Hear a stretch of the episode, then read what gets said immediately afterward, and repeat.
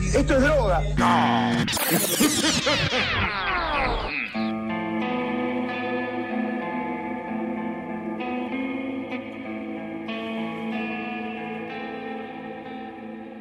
Muy buenas, buenas a todos, ser oyente. Bienvenidos a una nueva edición de Mambo Criminal que increíblemente llega a los 3 años de vida. ¡Yay! Yo soy el Muni y conmigo, como siempre, los iracundos Santi Barril y Flor Cuncún. ¿Cómo andan, muchachos? Somos cumpleaños. No, no puedo creer, ya tres años. Tres años de vida, totalmente, sí. Tremendo. Ya Mambo Criminal eh, anda en triciclo. claro, sea, ¿qué sería? Le- Las bodas de triciclo. ¿Cómo, cómo bodas? Claro, porque son tres años. eh, eh, Cuando lleguemos a cuatro vemos que no sé qué vamos a inventar ahí. Ya chiste. Sí, claro, and- anda pensando qué tipo de bodas son para los cuatro años. Si llegamos, si no morimos antes, si no nos meten en cana Claro. antes. Yo no quiero pensar eso. ¿Por qué quiero, no quiero pensar eso? Creo que ni nosotros pensamos que íbamos a llegar a hacer tres años de esto. Excelente. Es el proyecto, relación, todo que más me ha durado en la vida esto. Así que tengo... Sí, y menos conflictiva también. Sí, sí, sí, sí, sí, que tengo mucho miedo en parte también, porque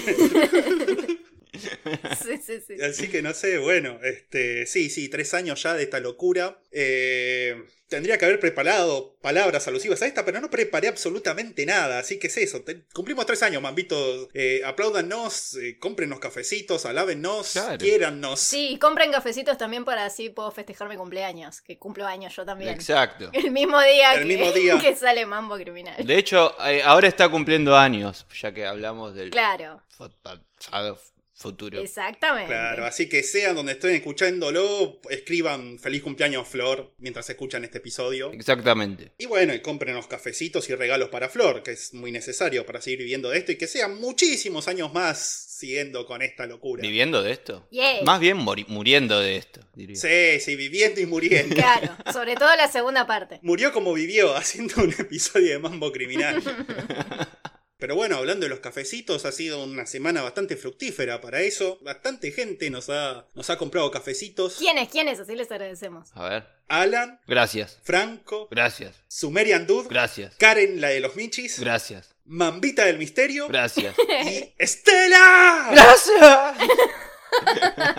Los sospechosos de siempre y algunos nuevos que, Sí. que nunca escuché, al menos yo. Así que muchísimas gracias a todos y todas por aportar siempre y, y escucharnos sobre todo. Porque posta nos mandan mensajitos re lindos de que nos escuchan más de una vez, de que les hacemos compañía en el trabajo Sí. y todo eso. Así que aguante. Soy viejo, deme. Sí, sí, claro, totalmente. De- aporten para la causa que nos hace, nos hace mejores personas que nos compren cafecitos porque tenemos más plata. Por ende, somos. Porque nos embriagamos y cuando nos embriagamos somos mejores personas. Es cierto, eso es verdad. Sí, sí, sí, sí, sí, sí, sí. Excepto cuando te terminas agarrando a trompadas con un ruso, con un conspiranoico. Bueno, e- ese es Santi, el, el segundo sos vos y con un patobica soy yo. Como bueno, todos tenemos nuestro pequeño... Nuestro pequeño de Nuestra pequeña internita. Claro. Claro. Sí, sí, sí, sí, sí. Pero aparte de eso, cuando estamos ebrios somos buena gente. Y además, pegarle a un conspiranoico te hace mejor persona. Así que yo soy el doble de mejor persona Ahí va, crédito parcial. que todos ustedes. Pero bueno, bueno, no sé muchachos, ¿ustedes tienen algo que comentar sobre su semana, sobre los- sus vidas, sobre sus personas o sobre algo? ¿Algún aviso parroquial o no? No vamos a mufar nada. bo- No, Sí, no, no. no. Eh, Va a pasar un acontecimiento acá, pero no lo vamos a mufar. Bueno, Falta... Sí. es lo que pienso que pienso que es. Sí. Bueno, entonces sí, Sí, no. que tiene que ver con vos. Y no lo vamos a decir No, no, no. para no mufarlo. Ah, no, No, no, no. pero... Pero se viene algo Bueno, importantísimo. Sí, Sí, sí. cierto. Sí, sí, cierto. Falta, falta igual un toque. Así que nada, tengan paciencia. Si por ahí los episodios tardan un poquito más en salir, que sé yo, no rompa las pelotas. La gente está haciendo cosas importantes. Claro. Ahora sí va a ser una sorpresa la postulación de Santi para presidente. Vote por mí. Aborto para todos. Bueno, no había aborto para nadie. Uh. Aborto para algunos, pins de Ed Bundy para otros. ¡Yeah! ¡Yeah! Ya está, boludo. Este, ya no, no sé para qué te postulás, pero te voto. Ya hizo mejor campaña que Alberto, digamos todo. Y si saben cómo intercambiar cadenas proteicas, eh, avísenme. bueno, ¿de qué vamos a hablar hoy? ¿De asesinos? Sí, sí, sí, sí, sí. Vamos a hablar de un asesino. Eh, en los últimos tiempos se ha hablado mucho sobre el tema de la cancelación y de separar al artista de la obra, ¿no? Cuando se trata de disfrutar la obra de un artista con actitudes u opiniones problemáticas. Sí, sí. Ajá. ¿Qué opinamos de eso, así cortito, ya que estamos? Eh, ¿A favor o en contra de separar la obra del artista? Yo estoy a favor, en cierto... Sí, A favor, No, a favor. pará, disclaimer. Yo estoy a favor de separar la obra del artista, excepto cuando la obra habla de las cosas nefastas que hace ese artista. Por ejemplo, qué sé yo, eh, hay temas del otro yo que realmente no los puedo escuchar, porque no puedo, porque son alevosamente horrorosos. Pero después es como, me, me río de los chistecitos de Luis C.K., excepto cuando tira un chiste de pedofilia o abuso, ¿entendés? Como que no, ya ahí no me causa. Sí, igual la gran mayoría de los temas del otro yo eran horripilantes antes de que saliera todo eso. Iba a decir lo mismo que Mooney. Bueno, bueno, está bien. Se los tomo como músico, yo está bien. Puede que no tenga el mejor gusto, pero estamos hablando de otra cosa. Así que, pará, esa es mi postura. ¿Y la de ustedes? ¿A favor o en contra? A favor, pero sí, también es un poco como vos, ¿no? Si habla mucho de la vida de la persona, a uno le, le genera cosas, ¿entendés? Claro, es como que ponerle Michael Jackson lo puedo escuchar. Claro. Sí. Salvo, ah, no sé, ¿tiene temas Michael Jackson? Que es como, bueno, acá me violé un nene, no, no. Mm. Eh, yo creo que no. Me parece que, que es muy probable que no. O sea, ¿quién? o sea, pero alegorías me refiero, no, obvio que no. No, no sé. La verdad nunca me he puesto a, a analizar la lírica de Michael Jackson. Deberías. Bueno, si saben alguna lírica lo- los oyentes, los mambitos, mambitas, eh, que digan. Que diga, claro, claro, que tiren todo de, de Michael Jackson o de lo que sea. Claro, no, no podemos hacer todo nosotros. Claro. Y yo voy a decir también estoy a favor. Mm. Pero más que nada, porque el caso que vamos a hablar hoy es qué pasa cuando no se quiere cancelar un artista y no se quiere separar la obra del artista porque es muy buena y le perdonan todo. Claro, tiene que haber grises. A ver. Y esto se ve a que vamos a repasar el caso de Jack Unterweger. Es el mismo Jack del cuento de Jack y el frijol mágico. Sí, es el mismo, es exactamente el mismo. Y ese Jack Sprat es el mismo también. Sí, son todos el, el mismo Jack. Es el mismo de Jack la liebre, Jack el muñeco. Y Jack el flautista. estar mucho tiempo así. Jack el flautista. Es el mismo que el choco- chocolate Jack. Ay, perdón, me causa mucha gracia. Cuando Homerito dice Jack el muñeco. Ay, mi vida. Sí, son todos el mismo Jack. Y Jack el destripador. Y Jack- Jack el vaquero. Jack la liebre, Jack el muñeco. Jack el Sí, vaquero. sí, Jack quisieras también. Jack sí. No, no, no. Estamos hablando de Jack Unterweger, también conocido como el poeta de la muerte. Un asesino y sádico sexual austríaco, pero también un escritor y poeta tan talentoso que literalmente se hizo una campaña exitosa para su liberación, liderada por la movida intelectual y literaria de Austria. Y una vez liberado, Jack se embarcó en una gira sangrienta por varios países dejando una estela de mujeres muertas a su paso, hasta que finalmente fue atrapado de vuelta, esta vez sin ningún tipo de intervención de ningún muñeco de plastilina. Esta vez fue por medios más convencionales que fue atrapado. Ah, arcilla. Más que nada víctimas prostitutas. Ah, sí, sí, sí, sí, claro. Es como el Jack el destripador en ese sentido. Eh, sí, sí, sí, de vuelta, son todos el mismo Jack. claro. Todos los Jack son todos el, el mismo Jack.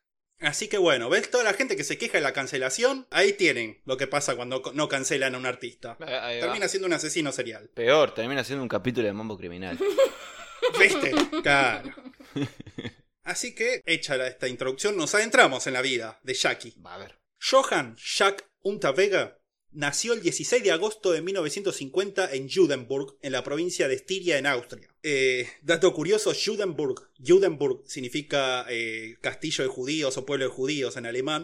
iba, iba a hacer un chiste de judíos. Este, me suena a hamburguesa judía, un poco. Eh, También, bueno, podría ser Judenburg, ponele. El tema es que durante la ocupación nazi de Austria le iban a cambiar el nombre, pero colgaron. Les dio, les dio paja y nunca le hicieron. Y dijeron, bueno, después de la guerra lo cambiamos. Tenían problemas más importantes también, digamos todo. Un poco, Sí, sí, sí, sí, esta- est- estaban en otra cosa. Y bueno, después no ganaron la guerra los nazis y el pueblo siguió llamándose Judenburg para siempre, ajá. hasta el día de hoy. Perdón, pero ese, ese fue mi, mi ñoño nerd, mi ñoño de la historia que tenía que Pero hacer. a Moni le gusta la historia y sabe alemán, entonces esto es como su Disney. Ah. ¿Cómo sería del Disney alemán? Di- Disney. Disney alemán. Disney. Eh, Auschwitz. Pasamos de un chiste de judíos a otro peor. es un montón. Bueno, loco, ¿para qué me dan tela? No vamos ni 10 minutos y ya hablamos de pedofilia, abusos, quemar judíos. Y bueno, Yo una musiquita así de violines. No, porque el señor Mu- Muñoz se, se dedica a la historia y habla alemán. así. Ah, sí que sí. Pero bueno, no, la historia tiene estas cosas que no son lindas, así que tienen que aprenderlas. Pero es cierto, Gracias, gracias por, Gracias por venir. por apoyarme. bueno, Jack. De la madre de Jack, Teresia Untervega, se sabe que era una mujer muy joven cuando lo tuvo, era camarera en un bar, aunque ocasionalmente para ganar un poco más de plata incurría en actos de robo, fraude y contrabando, especialmente durante la Segunda Guerra Mundial, eh, gracias a los mercados negros que florecían por las restricciones internas en el comercio impuestas por el rigor de la guerra. Ajá. De su padre se sabe aún menos. Era un soldado estadounidense llamado Jack Becker que estaba apostado en la zona. Recordemos que Austria, como parte del ex Tercer Reich nazi, estaba aún bajo ocupación de los ejércitos aliados, ocupación que duraría hasta 1955. Por esa razón sobraban soldados solteros que desperdigaban hijos por toda Europa y después se tomaban el palo cuando eran asignados a otro lugar. Así que es este, Jack Becker se fue a la mierda, lo dejó a, a Teresia y a Jack muy chiquitos. Cuando Jack tenía dos años, la madre fue arrestada por fraude y Jack tuvo que irse a vivir con sus abuelos en Carintia, en la zona de los Alpes de Austria, llena de bosques y montañas como Heidi. Bueno. Mi abuelito, dime tú. Y sobre estos años de la vida de Jack hay dos versiones. Según la primera de estas versiones, el abuelo era un alcohólico violento que organizaba timbas y prostíbulos clandestinos en su casa y le enseñaba al pequeño Jack, entre paliza y paliza, a hacer trampas y a estafar a los demás. Esto habría durado años hasta que Jack, ya adolescente, se habría escapado para ir a vivir a la ciudad. Ajá. Y en el medio de este ambiente de criminalidad y violencia general, el único consuelo que encontraba era el de su tía Ana Untavega, quien lo cuidaba y quería como un hijo. Jack luego relataría que uno de los momentos más tristes y desesperantes de su vida sería cuando Ana, que era trabajadora sexual, fue asesinada por uno de sus clientes. Qué casualidad. Qué casualidad, ¿no? Justamente, sí, claro, si toda esta historia parece muy típica y muy oportuna para un asesino serial de prostitutas, estarían en lo cierto, ya que esta es la historia que Jack contaba sobre su infancia y es en su gran mayoría falsa.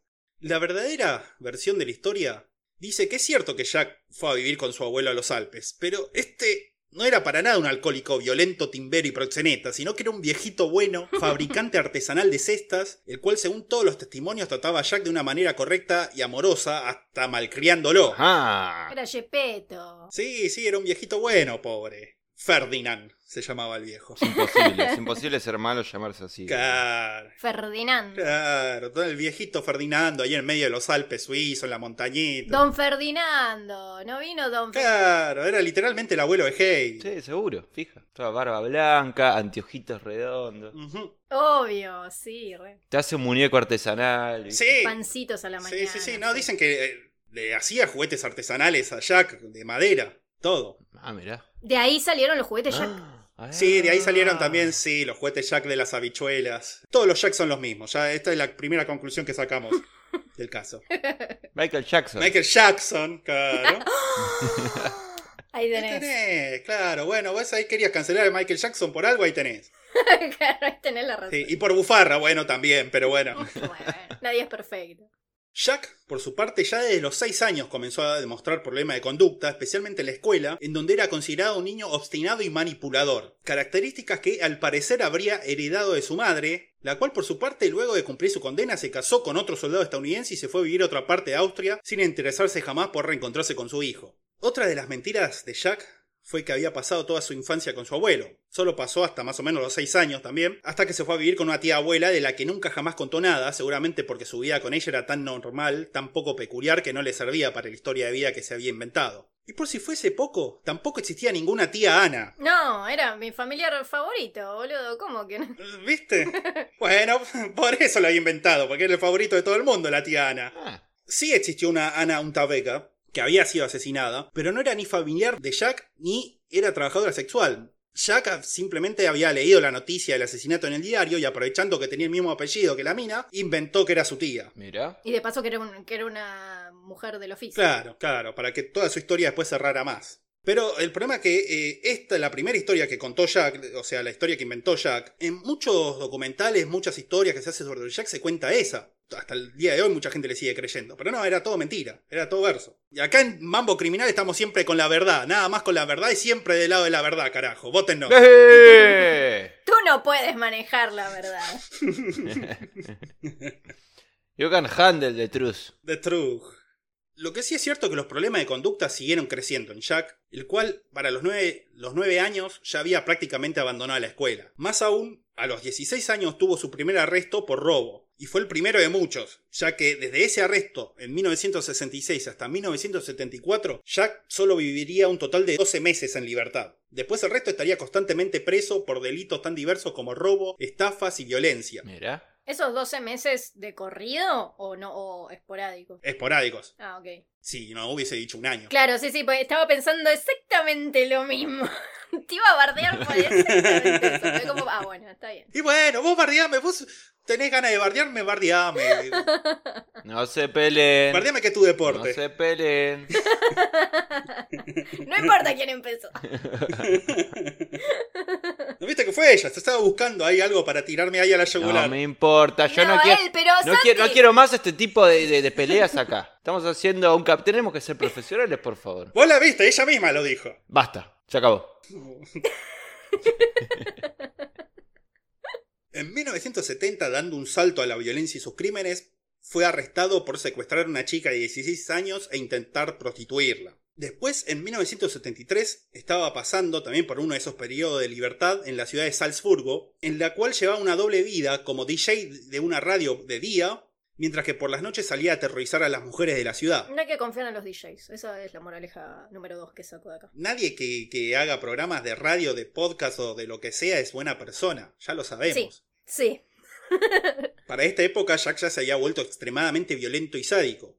Pero a pesar de todas estas tendencias psicopáticas, el tipo sabía presentarse como un tipo encantador, carismático y atractivo, como Ted Bundy, pero europeo. Sí.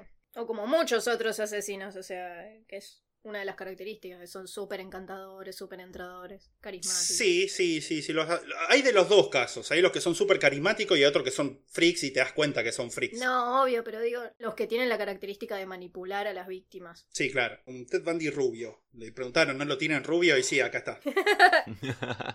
No lo tienen en rubio. Por lo tanto, no le costaba nada atraer y seducir mujeres, especialmente mujeres jóvenes e ingenuas. Y sí.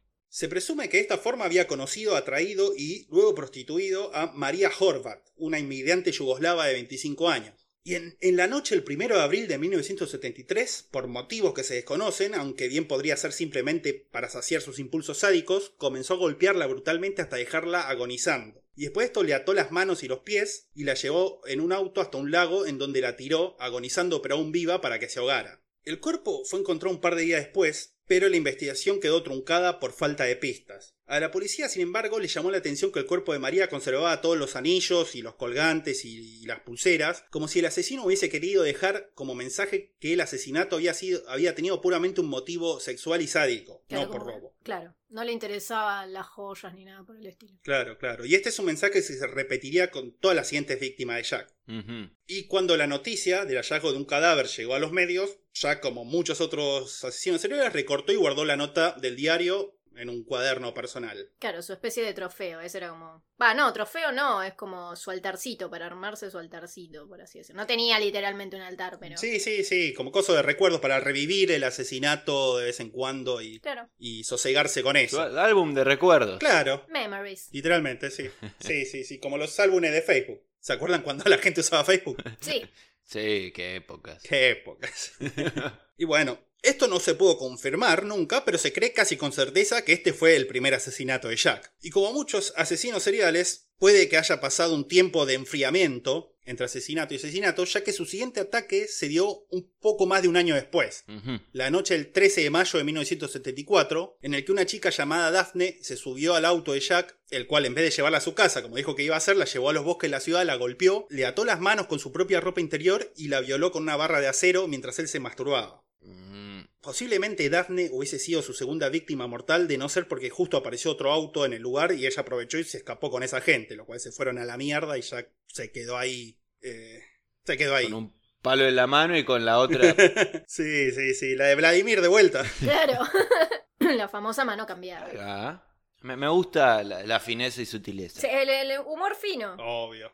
Jack fue rápidamente identificado y arrestado por este crimen, pero logró entrar con una cantidad de pastillas analgésicas de contrabando a la comisaría, las cuales tomó todas juntas, y debido a este intento de suicidio fue trasladado a una clínica psiquiátrica, en donde logró convencer a las autoridades que se le había pasado lo loco y lo dejaron en libertad, lo dejaron ir. Así porque ah, ya se le pasó, no va a atacar más a nadie, está todo bien. Ah, bueno. Poco después de eso, Jack se puso de novio con una chica de 18 años llamada Bárbara, proveniente de Frankfurt, Alemania. Que obviamente era una relación de manipulación y explotación sexual de parte de Jack hacia ella, como con prácticamente todas las mujeres con las que tuvo una relación. El 11 de diciembre de 1974, Jack y Bárbara estaban en Frankfurt en donde pensaban reventar la casa de los padres de ella y robarse el dinero porque parecía que le levantaban en pala a los viejos. Ah, mira. Pero el plan no pudo llevarse a cabo por problema de planificación. Resulta que los viejos estaban en la casa, cosa que ellos no esperaban que pasara. Un pequeño contratiempo. La llamada, la llamada viene de dentro de la casa. Me los imagino a él y a Bárbara, tipo como en Risky Business, tipo Tom Cruise. So take your own records from the shelf. Y estaban los padres ahí. Mirándolo a los dos, diciendo, ¿y esto qué le pasa? Váyanse. Así que, frustrado Jack, y como sabemos con los asesinos señales el, umbral de frustración es muy bajo, el tipo buscó la primera oportunidad que se cruzara para ganar aunque sea un par de mangos esa noche, y la encontró cuando vieron a Margaret Schaeffer, de 18 años, vecina y amiga de Bárbara. Jack le indicó a su novia que invitara a su amiga a tomar unos tragos con ellos. Dijeron, vení, estoy acá con mi novio, vamos a tomar algo, toda la noche de viernes a la noche, estamos en Alemania, hay alta cerveza. Así empiezan los tríos. Así empiezan los tríos, claro. ¿Sí? Pero ¿cómo es? Ahí- ahí estamos en Alemania y alta cerveza. Es como, dale, boludo, venite. Estamos en Argentina y alto asado acá. bueno, pero allá hay altas salchichas, pará, no es lo mismo. Y más, pero es más o menos, cuando invitas a alguien a un asado, cuando haces un asado acá, estás tácitamente estás diciendo, mirá que tenemos alta carne, porque si no, no sería tal, tal ritual del asado acá en Argentina. Pero tenemos que de- de- re- recordarles que están en Argentina. Sí, un poco Eh, sí, a y veces. sí, a veces te olvidás, a veces te olvidás. Yo me olvido a veces de dónde estoy. Disculpe, ¿en qué país estamos? En el de los campeones del mundo. Papá. Ahí está. mamá. Tricampeones. ¿Podrán? Claro, totalmente. Entonces le dijeron también, ¿dónde estás? En el campeón del mundo. Dijeron en Alemania también, porque también eran campeones del mundo, especialmente en 74 que habían salido campeones. Ah, mirá. Nerd. Entonces, la piba esta, Margaret, fue con ellos. No sabemos qué tan al tanto estaba Bárbara de lo que iba a pasar, pero lo cierto es que una vez que estuvo su amiga en el auto, Jack la golpeó y la redujo atándole las manos y las piernas. Y muy al tanto no habrá estado, entonces. Eh, pero no sabemos si sabía que le iban a robar o no y si le iban a hacer lo que hicieron después. Claro, hay adolescentes que te hacen una fiesta cuando sus viejos no están. Estos te revientan la casa, cagan a palos a otra amiga y la tiran en un bosque, seguramente, o algo así. Juventud desenfrenada.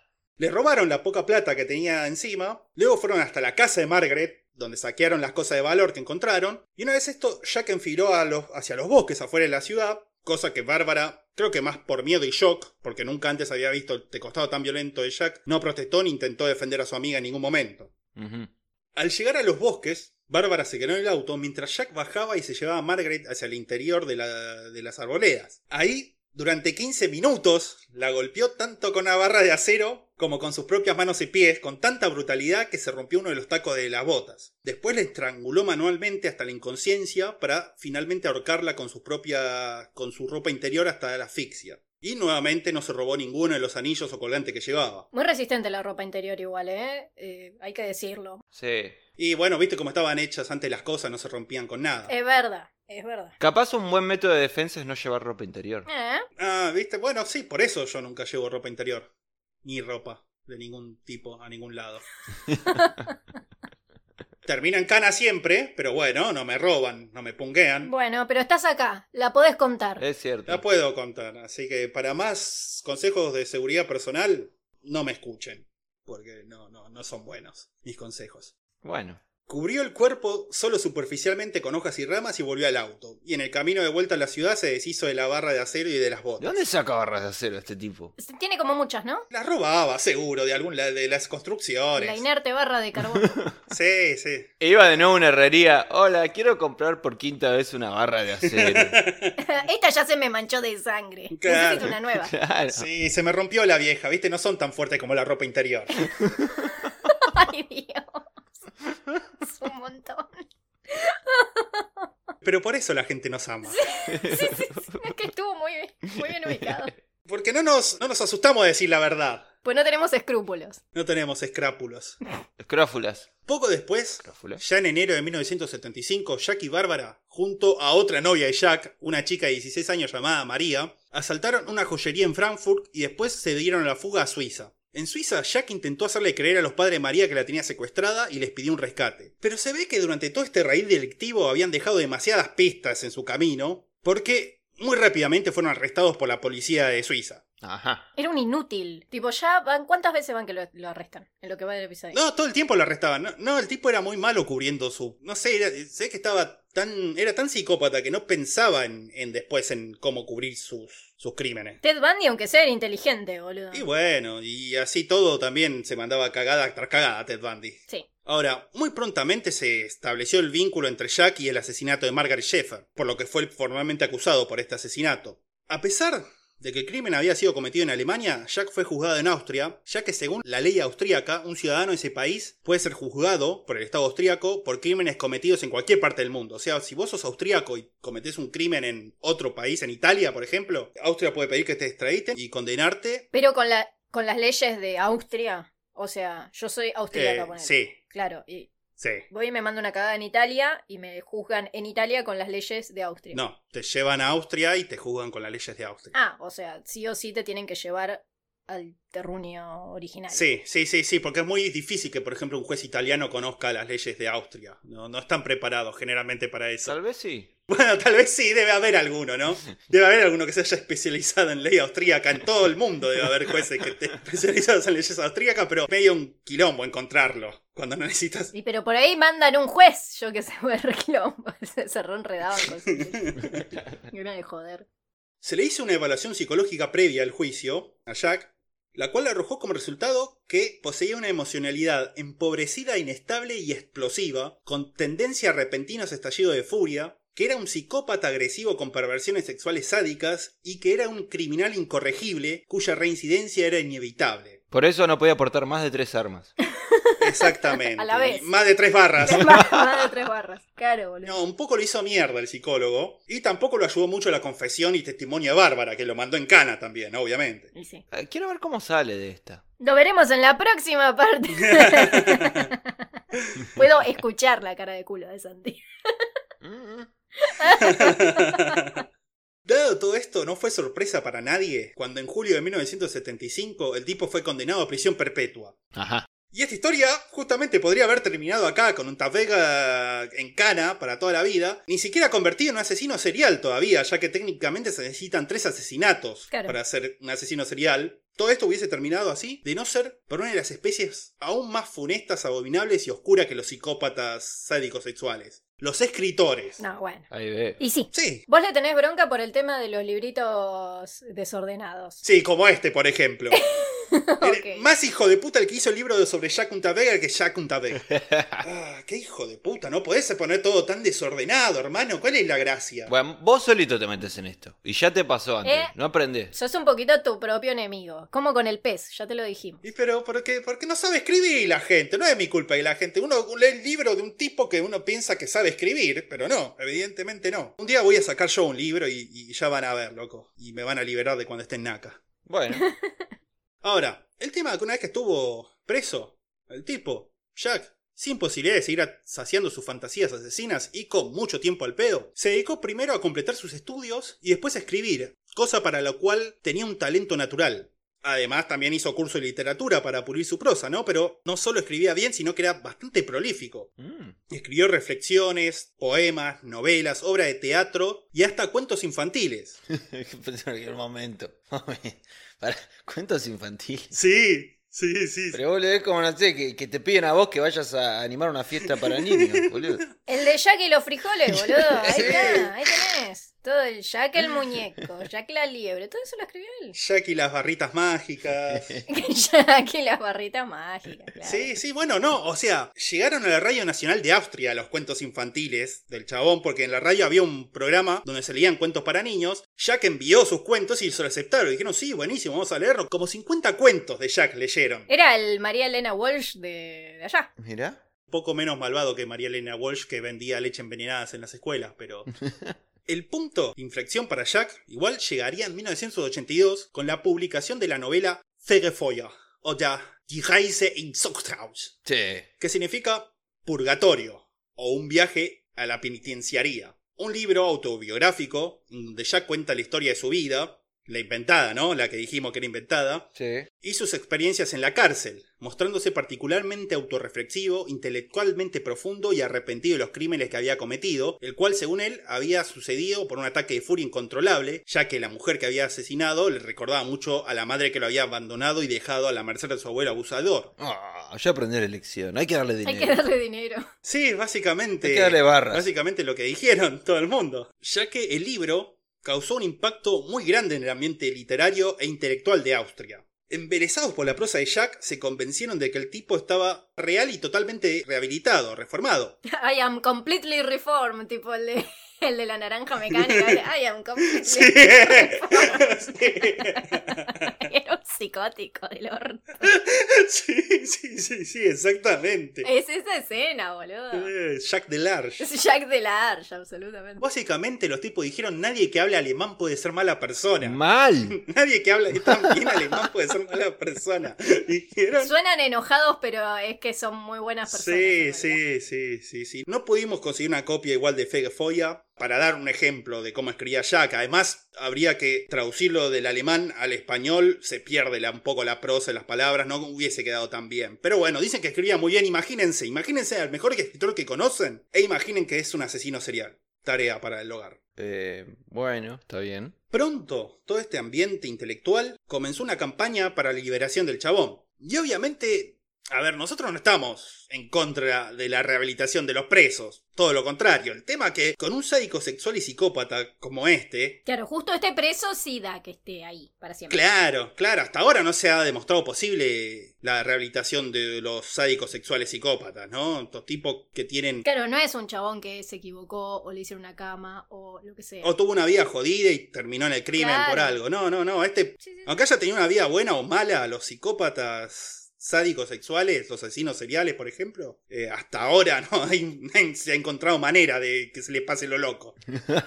Entonces se equivocaron los muchachos acá, la progresía austríaca. Pero encima eh, el chabón estaba diagnosticado, ¿entendés? No es que, ah, bueno, no sabemos si eh, o, eh, tipo los venía engañando con un super carisma o lo que sea. No, no, ellos sabían que el loco estaba loco. Sí, ¿entendés? sí, sí, sí, bueno, pero no se sabía tanto en general sobre la psicopatía, Bueno, sí, eso es cierto. y menos los tipos estos que, que eran escritores. No, no entendían. Los chabones leyeron la historia, les encantó cómo escribía, les encantó lo que decía, se comieron toda la historia de Jack de que estaba arrepentido, de que y todo eso, de que se había reformado, y empezaron a hacer una campaña interminable de años y años para que lo liberen. Pero no fueron solo escritores, como por ejemplo Elfried Jelinek, quien en 2004 ganaría el premio Nobel de Literatura, los que se comieron el cuento. Karina Jelinek, sí, sí. Sí, obvio, bueno, Karina Jelinek se puede comer cualquier cuento, ¿no? Pero. También había profesores de sociología criminal, científico de las conductas sexuales y miembro de la justicia. Claro, como una sociedad de artistas que lo apoyaba. Todo uno boludo. Y Jack, por supuesto, aprovechaba para mandarse cartas con todas estas personas influyentes, asegurándole que de verdad estaba curado, que estaba arrepentido, que, no era una, que era una nueva persona, que no iba a volver a hacer algo así, ganándose la amistad de esta gente y el apoyo continuo. Bueno, era boludo en algunas cosas, pero en otras bastante vivo. Para manipular era excelente. Era excelente, aunque había, sin embargo, aunque fuese una minoría, quienes no le creían, como por ejemplo Sonja Einstein, una de las primeras personas con las que se había puesto en contacto por carta de la cárcel y también una de las primeras personas que le impulsó a meterse en la literatura.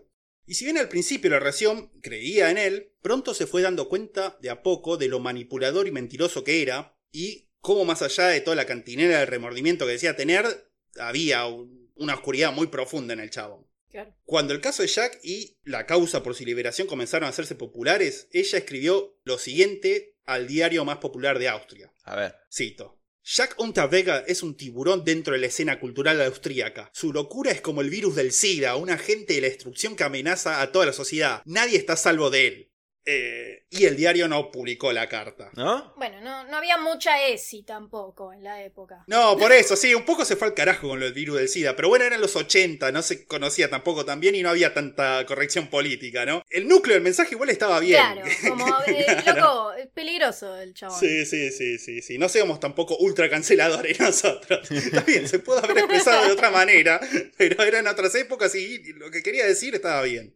El primer gran intento para lograr la excarcelación de Jack se dio en 1985, pero las autoridades se resistieron alegando que aún no habían pasado los 15 años mínimos que debían pasar para que un condenado por homicidio pudiese pedir la libertad condicional. Claro. La presión igual siguió y se hizo mayor en 1988 cuando se filmó una película sobre Fegefoya, llevando la historia de Jack al público masivo. Y pronto entonces Jack se convirtió en la causa célebre de todos los que apoyaban las ideas de rehabilitación social de los criminales. Comenzó a dar notas para la televisión y a leer sus libros en público de la prisión, lecturas a las que iban varios de los miembros más importantes de la escena cultural e intelectual de Viena, así como altos personajes de la política y funcionarios de la justicia y de todas las administraciones del país. Ajá. Se armó todo un movimiento alrededor del chabón, lo que logró que finalmente en 1990 Jack tuviese su oportunidad de pedir la libertad condicional. Y con el apoyo de todo este movimiento y con la aseveración de diferentes psiquiatras que no le hicieron unas pruebas muy Claro. muy rigurosas. Pruebas por carta. Claro. Sí, sí, sí, no, dicen que hicieron nada más dos, dos entrevistas que duraron 15 minutos cada una y en ninguna de las dos Jack habló, por ejemplo, sobre qué sentía por su madre. Bueno, Cuando le, le quisieron preguntar, le dijeron, no, no tengo ganas de hablar de eso. Y dijeron, bueno, está bien, no tiene ganas de hablar de eso, Jack. Pero está bien, está sano y puede salir en libertad. ¿Usted siente que sigue loco? No quiero hablar de eso. era como el seminario al que iba Skinner con la muñeca de la madre. Y puedo decir lo que yo quiera. Le empezaba a atacar. Ni siquiera eso, porque le preguntaron, ¿quiere, quiere, a ver, cuéntenos sobre, su madre. No quiero hablar de mi madre. Bueno, está bien, está en su derecho. Es un, es un ciudadano libre. Bueno, no, no es libre, pero está en su derecho de no hablar con su madre. Pronto va a ser libre. ¿Qué es ese tatuaje que tiene en su pecho? Muere, madre, muere. es una frase alemana. Me retracto. Era Bob Patiño, boludo. O sea, pará, Sí, en sí, serio. sí. Porque Era Bob Porque Patiño. un chabón re culto que estaba preso y quería matar a alguien. Me lo imagino escribiendo los poemas con sangre. Usa un bolígrafo, Jack.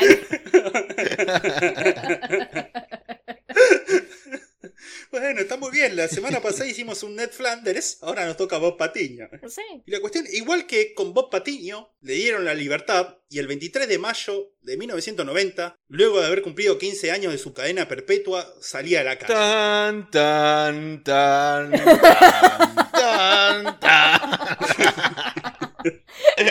¿Quién quiere pasar por los cactos? Yo. Dos contra uno. Sí, sí, sí, nine. Bueno, 3 a 1. ¿Qué pensó que ah, Maggie había respondido? ¿Cómo fue? No entendí. Dijo dos contra uno. Las siguientes prostitutas no serán asesinadas por mí. Así que así salía en libertad Jack Unterweger diciendo que estaba absolutamente reformado y que no iba a matar nunca más en la vida. Iban a pasar cuatro meses hasta que asesinara de vuelta. Hmm. Ahora, con todo este revuelo que se había formado, el tipo se había vuelto una celebridad. No solo era el emblema de la rehabilitación, sino que era un personaje fascinante para todo el mundillo intelectual, en la que su mezcla de buen escritor y poeta, con tumbero lleno de tatuajes, lo volvía irresistible. Mm. Una de las cosas que más hacía remarcar el contraste con el ambiente en el que se movía era el sentido estético de la moda de Jack, el cual había quedado pausado en los 70 años en los que entró en la prisión, ¿no? Así que cuando salió se vestía igual, A disco es tú. no, como un proxeneta de los 70, como el típico proxeneta de los 70, con el gorro ancho, la- las... ¿Con el gorro con pluma? el gorro con pluma, claro. Claro, como. ¿Cómo se llama? El de Seinfeld. Kramer. Kramer cuando sale con el tapado de piel, el traje blanco. Claro, claro, exactamente así. Ya en los 90 el tipo vestido como eso, como un proxeneta de los 70. Ese tipo de constante era una de las cosas que lo hacía más personaje y más fascinante para todo el mundo. Había otras cosas también en las que se había quedado pausado en el tiempo. Por ejemplo, una de las primeras cosas cuando salió en libertad fue comprarse un auto, un Mercedes de los 70, también el mismo modelo que tenía cuando fue arrestado. Y como patente usaba una chapa personalizada que decía en mayúsculas Jack 1. Dios. Qué groncho, boludo. Qué, qué ordinario. Ahí lo tenés al poeta, al escritor, al gran escritor, Jack 1, vestido de proxeneta y con un auto de los 70. Decía cosas como, qué plato. La otra cosa que empezó a hacer apenas salió de la cárcel fue volver a seducir mujeres, y si bien no sabemos si en esto también se había quedado en los 70, lo cierto es que también de vuelta fue muy exitoso en esto. Me las imagino, tipo, siendo seducidas con frases muy viejas. Y él resaltaba haciendo un distinto. Como por ejemplo, Eh, ¿estudias o trabajas? ¿De qué signo sos? ¿Venís seguido por acá? Todo eso se puede responder con una palabra. ¿con cuál? ¿Ah? Japón. Ah, no lo voy a decir. no, claro, no, no va de, no. Que vamos a estar avivando giles acá, escuchame. Claro, no. La cuestión es que al poco tiempo ya tenía de vuelta un par de novias más o menos constantes, además de una casi interminable serie de encuentros ocasionales con otras mujeres, a las que también la mezcla de poeta con asesino reformado, además del encanto natural que ya tenía, lo volvía irresistible. Especialmente para las mujeres más jóvenes. A Jack, que ya tenía 40 años, no era raro verlo acompañado por chicas con un par de décadas menos que él. Ahora, la carrera literaria de Jack siguió en libertad, subsidiada por el Estado como artista y como figura principal de la rehabilitación social, o sea, con la tuya, contribuyente. Y el tipo entonces seguía publicando novelas y obras de teatro, ninguna de las cuales igual logró alcanzar el éxito y la repercusión de Fegafoya, porque ya su mente no estaba metida en esa, ya se estaba... Ah, es, es de esos que hacen un hit solo y desaparecen, tipo, batida de coco. Claro. Ese fue, ese fue su hit. Claro, claro, y porque el tipo ya no estaba tan atento a la escritura, ya la mente se le estaba yendo a otros lados en libertad, ¿no? Claro. Y además de esto, también trabajaba como periodista freelance, escribiendo notas y crónicas para diferentes diarios. Y debido a la historia personal del Chabón, estas crónicas se centraban principalmente en los bajos mundos de las ciudades, en el AMPA, en los marginales y especialmente en las prostitutas. Era una de esas crónicas la que lo había llevado en septiembre de 1990 a Praga, en la entonces Checoslovaquia, para hacer una nota, una nota sobre la zona roja de la ciudad. Apenas llegado, intentó levantarse a la dueña del hostel donde estaba parando, pero esta le paró el carro. Entonces después lo que hizo fue convencerla de llevarlo a la zona roja para que le hiciese traductora para las entrevistas con las trabajadoras sexuales del lugar. Claro.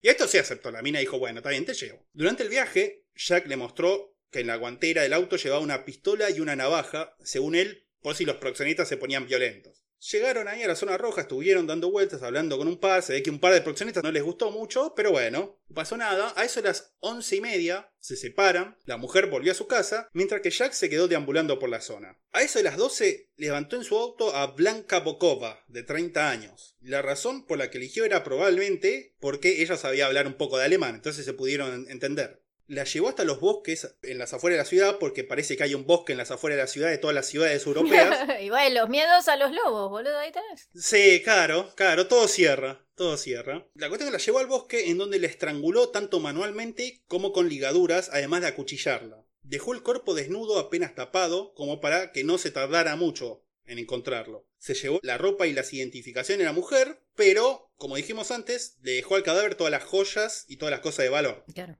El cuerpo fue hallado al día siguiente, pero de vuelta no hubo ninguna pista que llevara hacia Jack. Ajá. Después de esto, Jack se fue de Praga y se fue a la ciudad de Graz, cerca de Viena, de vuelta en Austria. También con la misma cortada está trabajando en crónicas sobre los bajomundos de las ciudades. Ahí, el 26 de octubre, asesinó a Brunhilde Masser, de 39 años y con más de 10 años de experiencia en la zona roja de Graz, lo que demuestra la habilidad de Jack de engañar aún hasta las personas más experimentadas. Claro, porque hasta ahora venían siendo pibitas. Claro, pero no, acá Jack ya se ve que había, eh, Sí, alguien de su edad.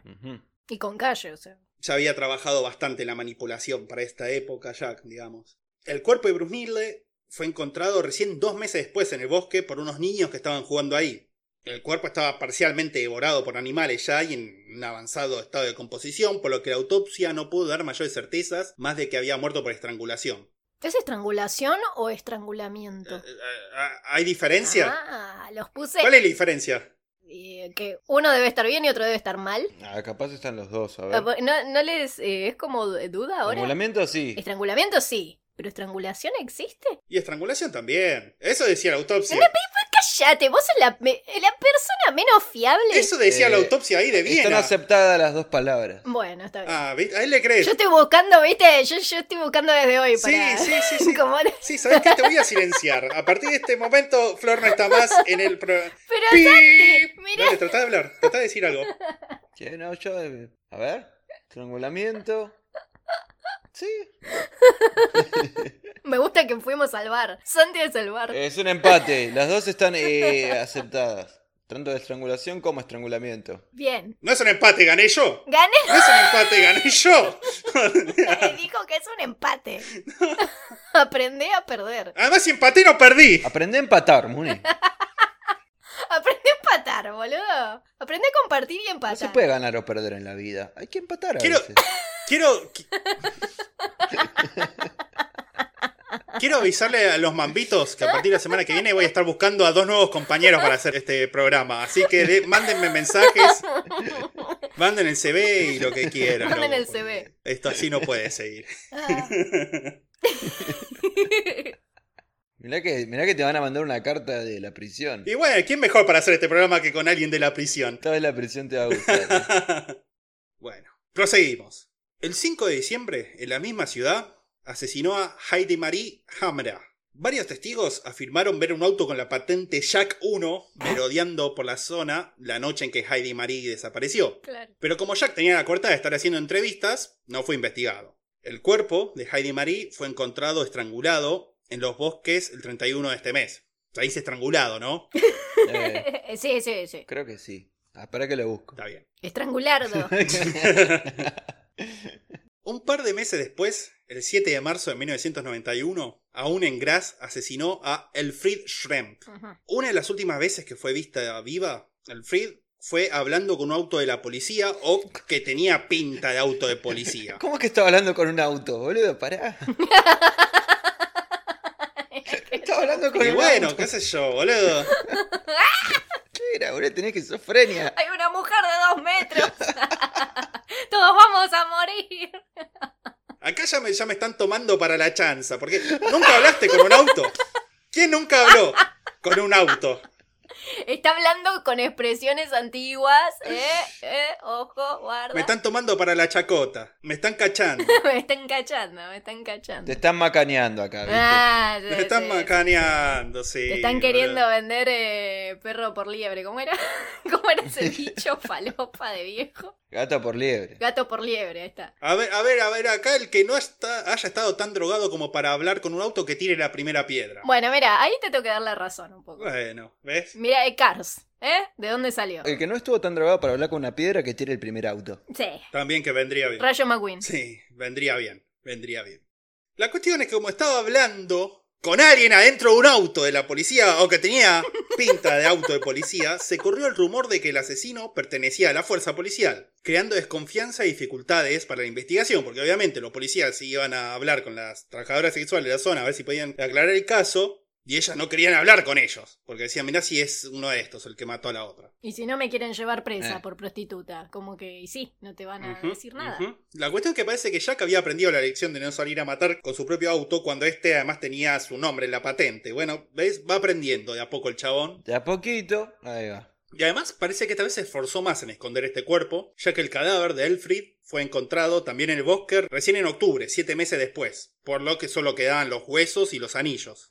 El problema para Jack es que ya había agotado todo el tiempo y todas las notas que podía hacer en otras ciudades, por lo que tuvo que volver a Viena, a su ciudad de residencia, donde pronto no pudo aguantarse la gana de matar y comenzó a matar ahí también.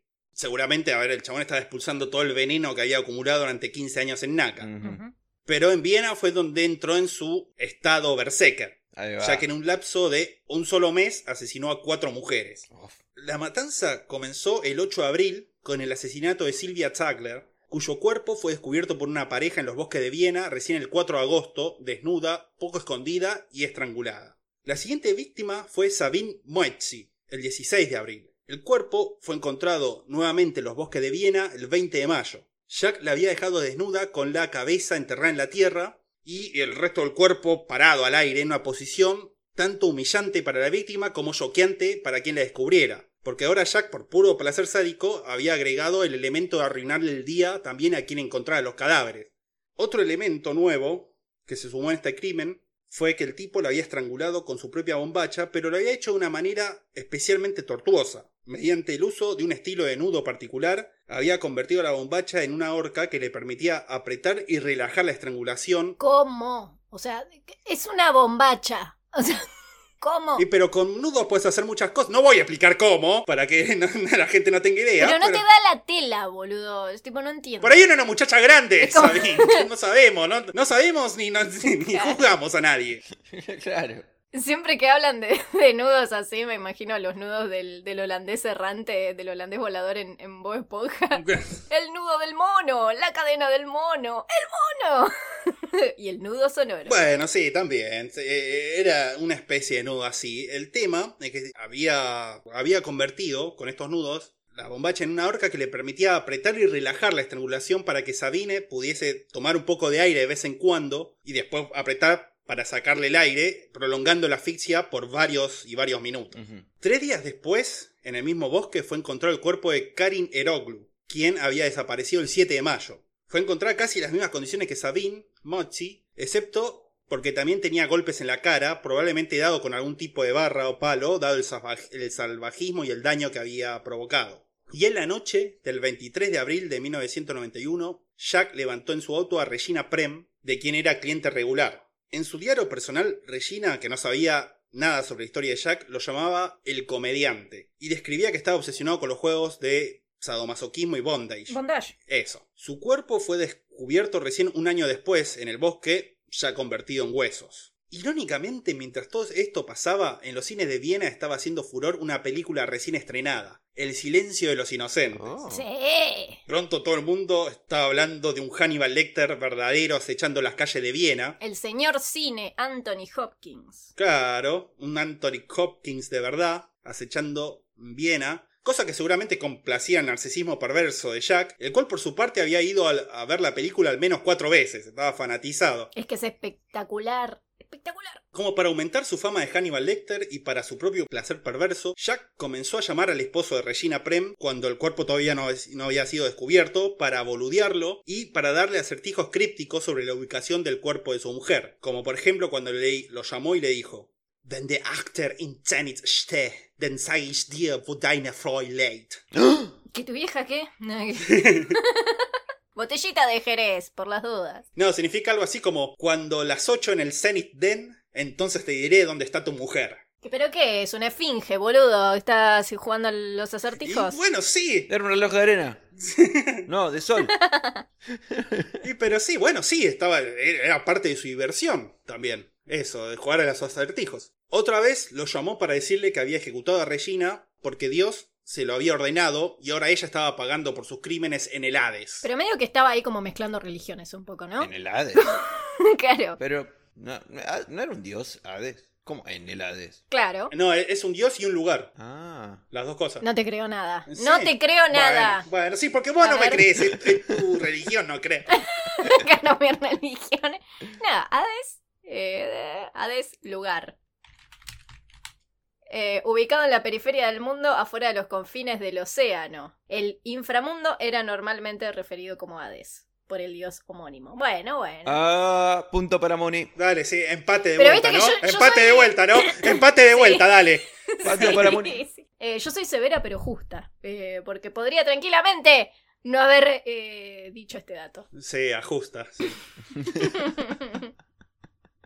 Y mientras hacía estas, todas estas cosas, Jack se presentaba a la comisaría central de Viena en su papel de periodista para tener una entrevista con el oficial a cargo de la investigación del caso de los cadáveres en el bosque. Y con su dones de persuasión logró la entrevista en donde el oficial le confesó off the record que no tenían pistas, teorías, sospechosos ni absolutamente nada, lo que seguramente complació y relajó a Jack. Claro. Seré honesto contigo, Lisa. claro. Nunca hice las pruebas. Nunca tuvimos pistas. Ahora, la, audac- la audacidad del chabón, ¿no? De ir a preguntarle al tipo por sus propios crímenes y... La audacia, ahí sí, ahí te cagué, porque es la audacia, no es la audacidad. Te estaba poniendo a prueba, a ver si... Pero además de esto, también salía a entrevistar a las prostitutas de Viena, entrevistas en las que no solo analizaba futuras víctimas, sino que también disfrutaba en vivo en directo del miedo que estaba causando en las calles de la ciudad. Ajá. Y en las notas resultantes de estas entrevistas, Jack se presentaba como alguien, quizás el único que entendía de verdad la situación de las trabajadoras sexuales y acusaba al resto de los periodistas de explotar cínicamente la historia para vender más diarios. Y también urgía a la policía a ponerse la pila, como diciendo, dale muchacho, ¿cómo puede ser que esté pasando esto? Que son todos boludos. Uh. Esto último quizás fue un exceso porque a la policía no le gustó nada y como respuesta empezó a investigarlo a él. No porque tenían prueba ni nada, nada más porque se, le, le- le tocó el ego. Así que ya saben, si quieren que la policía mueva el culo, hay que primero bardearlos un poco. Sí, sí, sí. Por eso bardeamos siempre a la policía, porque queremos que hagan Claro, bien su para que hagan trabajo. su laburo, boludo. Estamos Claro, aportando. no, si esto al- es una cuestión de Mira. alentar a las Sí. fuerzas policiales. Fuerzas policiales, fuerzas policiales. Y si bien Jack usaba la coartada de que era un periodista cubriendo los casos, era extremadamente curioso que el tipo siempre estuviera en una ciudad antes de que comenzaran los asesinatos. Más aún en un país donde los asesinos seriales eran una ocurrencia extremadamente rara. Claro.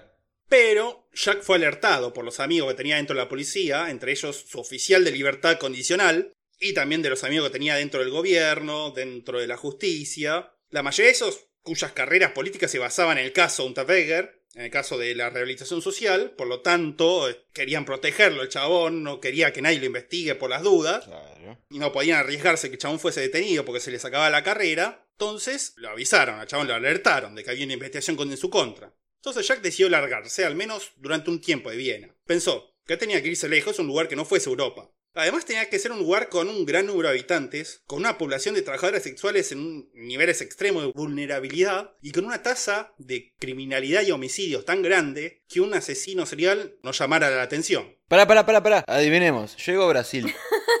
ok. Ahí va, claro, ¿qué lugar? No, yo ya sé dónde no puedo adivinar. Bueno, decía otra que no. Em, Groenlandia. Japón. ¿Es Brasil? No, el lugar que cumplía todos estos requisitos era Los Ángeles, California. Ah. Y sí. Y sí, sí, sí, sí, sí. El primer mundo es una cosa funesta. Lo que sucede en Los Ángeles queda en Los Ángeles. Sí, básicamente. No estoy seguro que era ya, pero te, lo- te lo vamos a dejar pasar. Porque yo sí soy una persona generosa y, y buena, no como vos. Así que hacia Los Ángeles se dirigió Jack con la excusa de que iba a escribir una crónica comparando la situación de la prostitución en esa ciudad con la de Viena. Apenas llegado a la ciudad, el 11 de junio de 1991, se dirigió inmediatamente a la central de policía presentándose como periodista y pidiendo que le hicieran un recorrido por las zonas rojas de la ciudad. Y los policías, gustosos, dijeron, sí, vení, vamos, vamos a hacer un recorrido, dándole a Jack la información de las zonas y personas más vulnerables de la ciudad. Ya con esta información, Jack se estableció cerca de estas zonas, en el centro de Los Ángeles, hospedándose en uno de los lugares más infamemente icónicos de la ciudad, el Hotel Cecil. Sí. Uno de los hoteles más encucados del mundo. ¿Vos conocías ya la historia del Cecil? Sí, sí, sí. No. De hecho, en American Horror Story eh, hay toda una temporada basada en el Hotel Cecil. Ah, sí, mirá, no. Que no te dicen qué es, pero sí, es eh, el, el famoso Hotel de los Suicidios. Exactamente. Vamos a repasar un poco la historia del Hotel Cecil. Sí. Inaugurado en 1924, al menos 16 muertes ocurrieron en el lugar, la mayoría de ellas suicidios. El método más frecuente de estos suicidios era saltar de alguna de las ventanas de las 700 habitaciones y 14 pisos del hotel. Tal fue el caso, por ejemplo, de Pauline Otton en 1962, quien luego de una discusión con su marido se tiró por la ventana, cayendo encima de un transeúnte que pasaba por el lugar, matando a ambos. Mm. Re dramática la mina, ¿no? Un poco... Bueno, no, pero todo lo, todas las muertes del Hotel Cecil tienen como esta cosa teatrera. Sí, ¿no? Porque además, claro, no había solo suicidios en el Cecil. No, no, llamaba la atención que eran muertes re... como, ¿qué onda? Sí, sí, sí, sí, sí. Por ejemplo, uno de los más bizarros ocurrió en 1944, cuando Dorothy Purcell, al parecer sin saber que estaba embarazada, dio a luz a un bebé, el cual ella creyó que estaba muerto, por lo cual lo arrojó por la ventana, aterrizando en la terraza de un edificio antiguo. Sí, boludo, es como, como que la gente enloquecía ya en el hotel. Como que hay algo que te posee en el hotel. No sé qué onda, es como, quítenmelo, quítenmelo. Pero ¿cómo, ¿Cómo lo tirás? ¿Cómo lo arrojás? Es como- Cuidado, bebecito, boludo. ¿Cómo es que llegás a que eso es la mejor idea? Y bo- boludo, si tenés, ya no sirve el pibe. Claro, estaba muerto. Supuestamente. En realidad no, pero pensó que estábamos. No te sirve de nada. ¿Qué vas a hacer? Y lo tiras por la ventana. ¿Qué lo vas a tirar por el inodoro, boludo? ¿No? Claro, no, te tapa todo. Después un problema, después tenés que pagar ese inodoro por nuevo. Claro. Problema con la gente del hotel. Total, vos no limpiás, ¿no? Claro. Dios mío. Claro. Después también a Dorothy fue sobreseída por eh, inimputabilidad porque estaba locarda la mina, se ve. Muy locarda. Y sí. Que me imagino. En 1964, una mujer de 65 años que era conocida como la señora de las palomas, como, como el de Hey Arnold o con- como la de mi pobre angelito, ¿viste? Esa señora que había. Ah, sí, sí, la de mi, Sí. pobre, mi pobre angelito, Dios. Bueno, la mina esa fue encontrada en su habitación que ocupaba en el Cecil golpeada, violada y acuchillada y su habitación saqueada. Acto que probablemente no fue cometido por las palomas. Ese es el final alternativo, de hecho, de mi pobre angelito 2. Sí. Ahí también hay un hotel involucrado. Eh, ¿viste? Sí, sí, sí. Ah. La más reciente de las muertes en Hotel Cecil fue en 2013, cuando algunos de los huéspedes empezaron a quejar del sabor del agua. Entonces cuando empezaron a revisar todo, al abrir uno de los tanques de aguas se encontraron con el cadáver de Elisa Lam, de 21 años, también residente del hotel, cuya muerte aún no ha podido ser esclarecida de todo, y hay un documental de Netflix, creo, sobre el caso este. Sí, sí, sí. Mira. Sí, de todo, que repasa toda la historia del Hotel Cecil. Yo la vi, pero me acuerdo de la noticia, porque hizo reflotar toda la historia. Sí, sí, sí, sí. De hecho, creo que así fue como conocí al Hotel Cecil. Bueno, cuando vayamos a, Los Ángeles, no vayamos al Hotel Cecil. Es que justamente... Creo que lo cerraron ya. Es, eh, sí, pero era parte de, de lo que es el turismo oscuro, donde había un montón de gente que por ahí alquilaba la habitación para decir, uy, acá murió, me engano. Hay películas de terror incluso inspiradas en eso. Como adolescentes que van a buscar eh, la, la experiencia y después se acaban muriendo en serio, cosas así. Claro. Sí, no son películas, son cámaras de seguridad del Hotel Cecil. Claro, claro, totalmente. Y un par de años antes de la llegada de Jack, el hotel tuvo a su huésped más infame, Richard Ramírez, el acosador nocturno, uno de los asesinos seriales más brutales de la historia de Estados Unidos, Sí. el cual había elegido el Cecil como su vivienda a principios de los años 80, lugar al que se lo solía ver volviendo de la calle muchas veces con la ropa llena de sangre, pero la gente que estaba ahí hospedada ya ni le importaba ni se daba cuenta de tan loca y dada vuelta que estaba. Claro, sí. Richard Ramírez era el diablo. Sí. Ese- algún día lo tenemos que hacer porque posta que es, eh, es demasiado. Es como. no. Sí, por eso, uno de los más brutales asesinos seriales de la historia. También aparece en American Horror Story, pero en otra temporada, en la de 1984, creo. Así que sí, en ese lugar se hospedó Jack Untapega. Se sentía como en casa, seguro. Salió de la casita del abuelo de Heidi al, al Hotel Cecil, boludo. Sí, sí, sí, sí, totalmente. Lo primero que hizo, una vez hospedado, fue salir a acosar a las estrellas de Hollywood. Se obsesionó especialmente con Cher, a la cual le quería hacer una entrevista. Bueno, bueno, ¿quién no está un poquito obsesionado con Cher? Y bueno. Estaba como Bart, viste, con la, con la peluca. Sí. Bueno, en 1991 te- había un- eh, no era la, la época de mayor estrellato de Cher. No, no sé. No sé. Pero elijo creer que sí. Cher es, es como Madonna, como nunca pasa de moda igual. Ella siempre es una estrella, sin importar el tiempo en el que hablemos. Si Cher nos está escuchando, que nos diga entonces si en 1991 le- Le le- mandamos saludos. Mandanos cafecitos, Sí, Cher. eso. Otra persona a la que quería conocer era Charles Bukowski, el cual al parecer era uno de sus autores favoritos junto a Jack Kerouac. Ah, claro. Bueno, qué pesado con Bukowski. Como si te, es como que te, te vuela la cabeza a los 18, yo te entiendo. Pero tenés 40 años, Jack. Basta un poquito con Charles Bukowski. Superalo. Bueno, justamente no era la persona más madura Jack. Claro, bueno, es verdad. Por eso todas sus parejas tenían 18 años, justamente. Claro, claro, tenés razón, mira. Era el tipo que te decía, sos muy madura para tu edad. No, vos sos un pelotudo que nunca, que nunca creció. Sí, Bueno, por eso, es muy madura. claro. Bueno, cuestión que no tuvo éxito con ninguna de las dos misiones, con Cher ni con Bukowski. También se vio con un par de personalidades en la industria del cine, especialmente con las de origen austríaco. No llegó a Schwarzenegger, pero sí con un par de productores y escritores, a quien les quiso vender la idea de hacer una película hollywoodense con Fege Foyer, con la historia de su vida. Y en esto tampoco tuvo éxito. Digamos que la historia personal del chabón, especialmente el hecho que hubiese matado tan brutalmente a una mujer, lo volvían un personaje bastante perturbador, aún para Hollywood, aún para los estándares de Hollywood, ¿no? Mira. claro. En Austria, con su estatus de celebridad literaria, podía servirle la historia de su rehabilitación y todo, con todo el aura que tenía. Especialmente en Austria, que tampoco están acostumbrados a los asesinos seriales. Al menos no hasta ahí. O sea, Claro, pero en Los Ángeles, ciudad en donde el fenómeno de los asesinos seriales era bien conocido. ca- imagínate que Richard Ramírez entraba y salía con la ropa ensangrentada como Pancho por su casa, escúchame. Acostumbradísimos. Acá no sos especial, querido. Había una época en Los Ángeles, a mediados de los 80, que en el centro de Los Ángeles había al menos cuatro asesinos seriales matando en, la misma, en el mismo momento. O sea, estaban recurtidos los chabones ahí. Un poco impresionados por... Sí, nada, entonces llegaba este chabón con esta historia y decían, ah, era una red flag gigante. Era tipo, este, este, este en cualquier momento va a matar de vuelta o está matando de vuelta. Entonces no, no, no, no, no encajó bien en Hollywood Jack. Entonces uno estaría tentado a decir que todas estas frustraciones fueron un disparador para que Jack saliera a matar de vuelta. Aunque en realidad el tipo no necesitaba muchas excusas para salir a matar. Así que el 19 de junio asesinó a Shannon Edsley, de 20 años, y haciendo esto aparte, ¿no? Haciendo la investigación para este caso, descubrí un dato curioso sobre las diferencias culturales entre Europa y América. Porque al parecer, A ver. al parecer las trabajadoras sexuales de Austria, al menos en esa época, no usaban corpiño, a diferencia de las estadounidenses, que sí.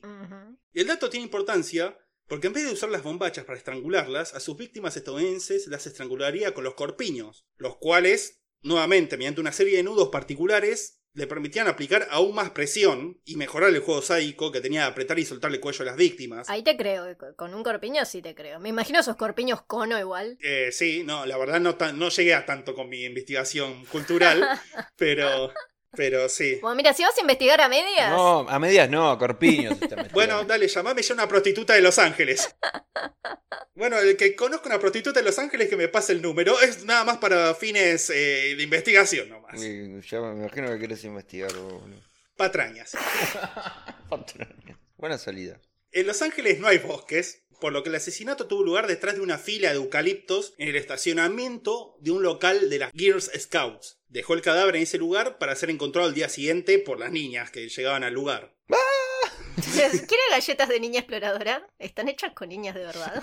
Y bueno, sí, yo creo que para Girls Scouts debe ser un- igual un- una cosa normal encontrar un cadáver en Los Ángeles. Las entrenan para eso. Sí, les dan una medalla cuando encuentran un cadáver. Claro. Tienes el de ayudar a cruzar a un viejito, el de hacer un fuego y el de encontrar un cadáver. Totalmente.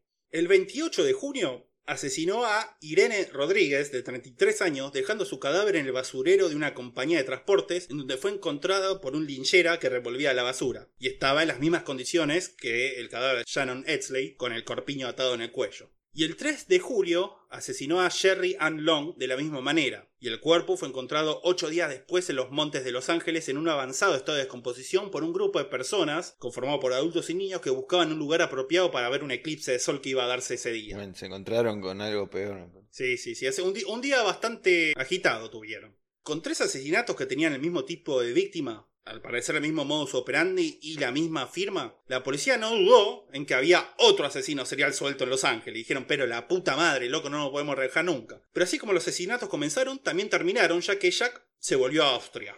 En Austria, las cosas seguían agitadas, a pesar de que había pasado un tiempo desde el último asesinato. Hay que recordar, que a diferencia de Estados Unidos, un asesino serial es una situación extremadamente rara, tanto para la so- la sociedad en sí como para la fuerza policial, que no tenía realmente experiencia ni mucha idea de cómo llevar una investigación de este tipo.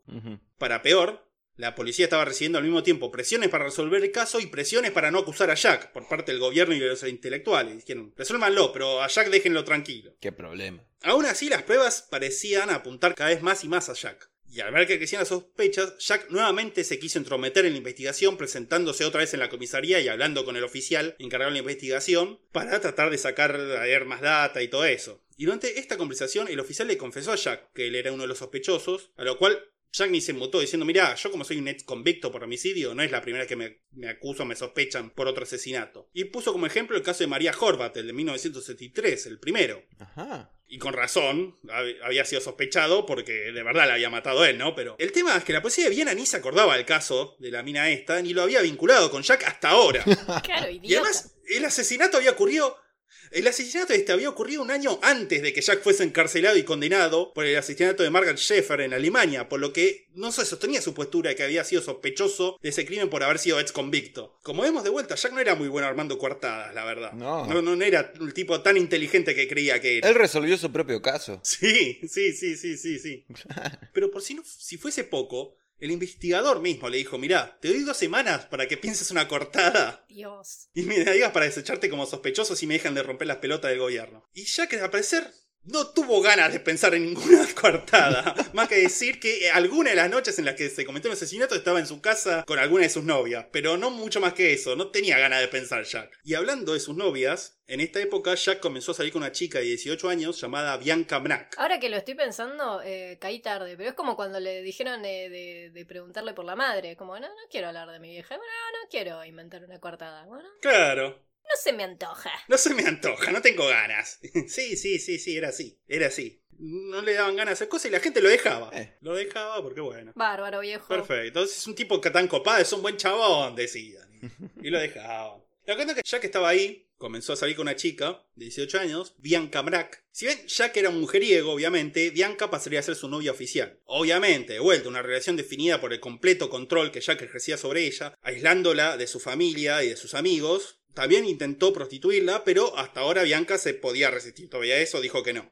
Pero lo cierto que por estos tiempos la sed de sangre de Jack parecía haber menguado, porque no parece que hubiese matado a ninguna otra mujer después de su vuelta a Los Ángeles, pero con todo lo que había hecho, no alcanzaba solo con no matar para escaparse de su karma. Claro. Su caída empezó el 11 de enero de 1992, cuando una trabajadora sexual de la ciudad de Graz denunció a Jack por haberla violado en octubre de 1990. Ujú. Le cabió. El hecho ocurrió nueve días antes del primer asesinato de Jack en la ciudad de Graz, por lo que podía verse como un intento preliminar de Jack para testear qué tan fácil le podría hacer el matar y salirse con la suya ahí. Claro.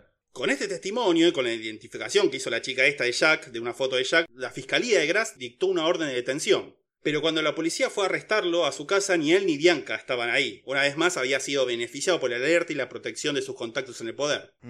Y aunque se les había escapado, la policía pudo encontrar pruebas importantes durante el allanamiento de su casa. Recordemos en este punto que Jack estaba subsidiado por el Estado Nacional para escribir y todo eso, pero para seguir recibiendo estos beneficios era necesario que justificara todos sus gastos. Por lo tanto, el tipo tenía guardado y ordenado todos los tickets de gastos y compras que había recibido de que había salido de la cárcel. Y estos tickets incluían estaciones de servicio, hoteles y restaurantes que reconstruían los pasos de Jack, vinculando las cercanías y en la fecha de desaparición de las mujeres muertas. Ajá. Porque el chabón podía ser un femicida múltiple, pero evasor y derrochador del erario público jamás. Eh, bueno, ahí tenés. Ahí tenés, ¿ves? Para eso sirven los impuestos y los subsidios, ¿ves? Para atrapar a la gente esta. Tipo transparente. Eh, Lo que queremos nada más. Es típico de la eficiencia y honestidad alemana y austríaca, ¿no? El tipo Claro. iba matando por todo el país, pero dejaba los papeles que, que comprobaban su, su paso por esos lugares. Tipo honesto. Todos al derecho y fechados, foliados. Con un caramelito de limón arriba. Claro. Sí, sí, sí, sí, sí, sí. La cuestión es que cuando descubrieron todo esto y pudieron vincularlo con toda esta serie de asesinatos, porque obviamente lo vincularon con los asesinatos de Graz, pero también con los de Viena, con los de. con el que había hecho en Praga, con todo, básicamente, dijeron, che, ¿por qué no llamamos al- a Los Ángeles a preguntarles a ver si. si había hecho algo allá? Porque seguramente, porque este tipo donde va mata gente. Cuando le preguntaron a la policía de Los Ángeles si tenían algún caso de asesinato sin resolver, los tipos le dijeron, y sí, tenemos como ciento, de miles de casos, somos Los Ángeles. Después especificaron el tipo de asesinato que estaban buscando y en las fechas en que el tipo había estado ahí. Y ahí dijeron, sí, tenemos tres que encajan perfecto con el modus operandi y la firma de Jack Unterweger. Mientras esto pasaba, Jack se había escapado con Bianca hasta Italia. Desde donde dieron unas notas para el canal público de Austria en donde declamaba su inocencia y denunciaba una persecución injusta contra él de la policía. Después de eso, juzgando que Europa se había vuelto muy insegura para él, se fueron para Estados Unidos, todo pagado por la mamá de Bianca. Porque toda su vida Jack había sido un parásito, ¿no? Nunca había tenido... Tenía mucho esto de salir con chicas con padres con plata. Sí, sí, también. Y manipulaba hasta las viejas de, lo, de la mina porque le daban guita también. Claro. La cuestión se volvieron a Estados Unidos y se instalaron en Miami, en donde Jack obligó a Bianca a mantenerlos a los dos trabajando como stripper. Así que ahí estaban con su vida en Miami. El tema que no le tomó mucho tiempo a la policía conocer el paradero de Jack, ya que el tipo, aún prófugo, seguía dando notas para la tele y para la radio austríaca. El narcisismo podía más, ¿no? Claro, sí, sí, sí, sí, sí, sí, sí. Era como, ya basta. O sea, Claro. zafó de cuántas cosas, boludo. Claro, ¿no? Y el tipo seguía dando. Le gustaba la cámara. Y si estaba Gran Hermano, se metía en Gran Hermano. Seguro, sí. Así que la policía, entre, entre colaboración entre la policía de Estados Unidos y la austríaca, pronto pudieron revelar dónde, desde dónde estaba dando las notas a Jack, llegaron a Miami y los arrestaron. Ahí va. Bien. Bianca fue inmediatamente extraditada a Austria para ser interrogada sobre su relación con Jack, mientras que él fue llevado a Los Ángeles a responder por sus crímenes allá. Ahora, el tema es que sabiendo que en Los Ángeles existía la pena de muerte, El tipo pidió a toda costa ser extraditado a Austria para ser juzgado allá. Claro, no, no, no, miren, paren, porque en mi país, en mi patria. Se puede hacer esto, me pueden juzgar allá por los crímenes de acá, ¿eh? Así que chao, chao, chao. Y bueno, los tipos, los de Los Ángeles, se ve que estaban tan excedidos de crímenes y asesinos que dijeron, bueno, toma Austria, llévatelo, condenalo allá. Y así lo hicieron, se lo llevaron a Austria. En su país de origen, la opinión pública estaba dividida en torno a la culpabilidad o inocencia de Jack. La mayoría de los que lo apoyaron antes y lucharon por su liberación siguieron apoyándolo obstinadamente, más por orgullo y especulación política que por otra cosa. Claro, es mo- morir con la mía. Sí, sí, Porque sí. si no voy a quedar como un boludo. como- y no. Claro, Antes equivocado que quedar como un claro, boludo. no, sí, dicen, no, yo no lo apoyé porque era un boludo, yo lo apoyé porque apoyo el asesinato en serio. Aunque algunos de los más renombrados del grupo que primero pidió su libertad sí se pasaron a otro bando y hasta publicaron sendos comunicados disculpándose por haber pedido la liberación del tipo en su momento. Así que algunos se recapacitaron. Claro, sí. Para el juicio, Jack, que ya sin subsidios estaba en la quiebra, contrató un abogado, el cual aceptó defenderlo a cambio de los derechos de Jack sobre cualquier película que se hiciese sobre su vida. La vio bien el chavo. sí. Ningún boludo. Sí, sí. Esos abogaduchos de Austria, boludo. Aparte no había manera, porque estaba, era, era burlando, el burlando de allá, era como no, no, era obvio que él iba a salir ganando de ahí. Sí, sí, sí, sí, totalmente.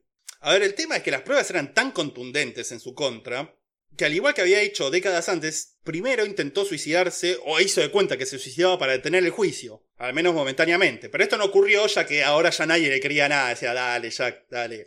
este Jack, siempre haciendo Ya bromas. está, ya está, ya, Yaquito. El juicio comenzó entonces finalmente en 1994, más precisamente el 20 de abril, el día del cumpleaños del austríaco más famoso de la historia, Adolf Hitler. Cuando le preguntaron a Jack si creía que empezar el juicio en esa fecha podía ser un mal augurio, Jack respondió, nada, ¿por qué? Cuando nació Hitler era un bebé, no era culpable de nada. Lo que diríamos todos también. Pará, porque no, no es tan ridículo lo que estoy diciendo. No sé, O sea, ¿y igual. por qué lo vas a tomar como un mal augurio? ¿Qué sé yo? No, pero no es la mejor manera de ganarte la simpatía de la gente. Claro. Bueno, es verdad, está bien. No es como la mejor estrategia Claro. periodística. Pero. Eh, ¿Cómo sabes que Hitler bebé no era malo? Por ahí ya era malo. era Hugo, ¿viste? Ay, ay, ay, mordía a la madre. Claro. Claro, lo mordía. Era pura maldad. Y también, claro, lo moría el gemelo. Los padres de Hitler, eh, Hitler nació con un gemelo. Y se equivocaron, encerraron al bueno y dejaron al malo. ¿En serio? Seguro. Seguro. Para escucharme, ¿lo tenían viviendo ahí en el, en el ático? Le daban ¿Le cabezas daban de cabecitas pescado. de pescado? Sí, sí, a Albert Hitler, al hermano gemelo. Así que sí, bueno, no, no se ayudaba mucho Jack a sí mismo tampoco. Claro. Entonces, el abogado lo que decidió es tratar de explotar lo único que tenía Jack todavía para poder tratar de zafar a esta altura del partido, el carisma. Quiso presentarlo como un tipo demasiado simpático, inteligente y humano, como para ser un asesino sádico y múltiple. Pero eso hace chistazos, boludo. Como que mira si va a matar a alguien en este sentido de humor que tiene. Escuchá. Sí, mirá cómo está siempre sonriendo el chabón. Hasta cuando describimos los asesinatos está riendo el tipo. Claro.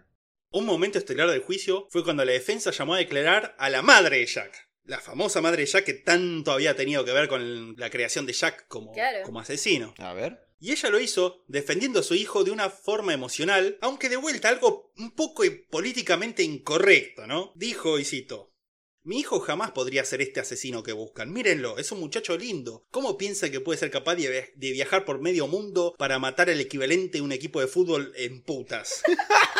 Literalmente dijo eso. Señora, No aclare que, oscure, que oscurece más. no se entendió, Walter. Claro, no se entiende nada, Walt. Mirá que va a matar a estas putas de mierda.